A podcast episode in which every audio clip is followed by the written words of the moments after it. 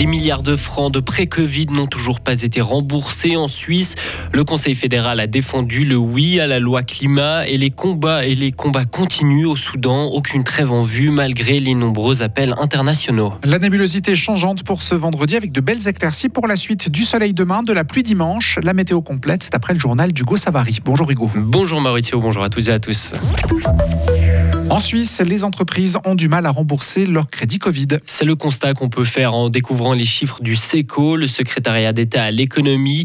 Entre mars et juillet 2020, les entreprises pouvaient, pour rappel, emprunter de l'argent auprès des banques à taux nul, des prêts garantis par la Confédération pour accéder rapidement à des liquidités.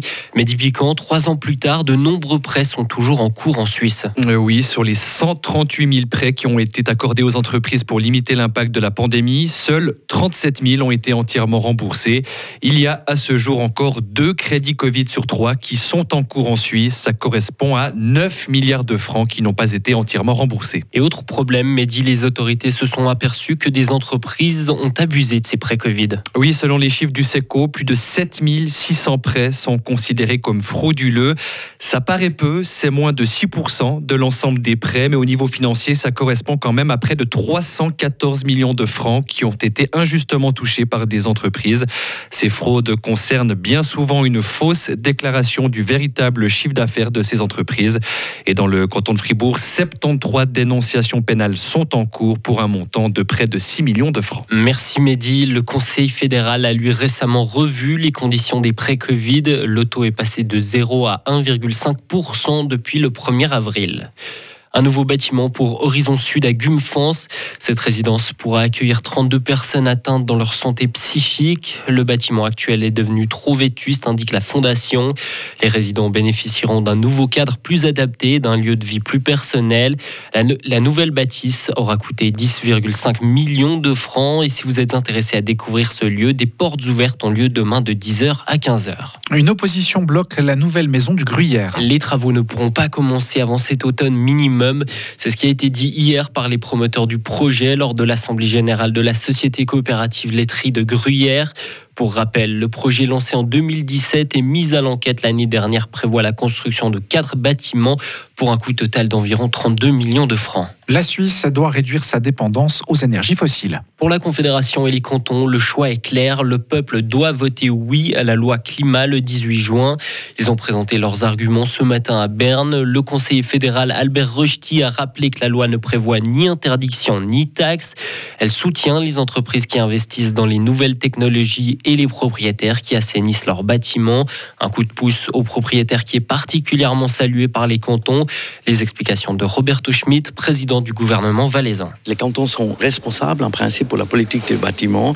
Ce qu'on fait aujourd'hui avec des soutiens financiers à travers ce programme bâtiment qui est financé par les cantons et la Confédération, actuellement à peu près 600 millions par année déjà, mais on n'a pas assez pour accélérer le remplacement des chauffages euh, fossiles, par exemple, pour assainir énergétiquement les bâtiments il faut plus d'argent. Et cette loi prévoit justement 2 milliards dans les prochains 10 ans pour soutenir euh, ces assainissements énergétiques et le remplacement des chauffages fossiles des bâtiments. Albert Rusty a dit aujourd'hui que c'était aussi vraiment important pour lui euh, d'apporter un soutien pour le remplacement des chauffages électriques. Vous êtes d'accord avec lui? Je suis tout à fait d'accord. Les chiffres nous démontrent qu'actuellement, on remplace à peu près 12 à 13 000 chauffages par année en Suisse, 75% au mazout et que 15% des chauffages électriques. Alors là, on a vraiment un retard parce que c'est aussi un peu plus compliqué de remplacer les chauffages électriques que les chauffages à mazout.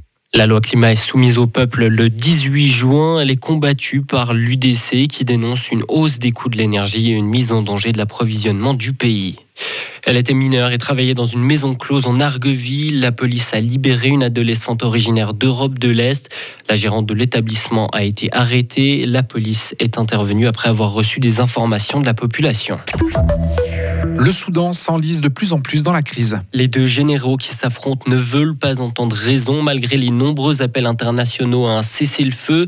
L'ONU espérait pourtant un répit à l'occasion de la fête de l'Aïd qui célèbre la fin du ramadan.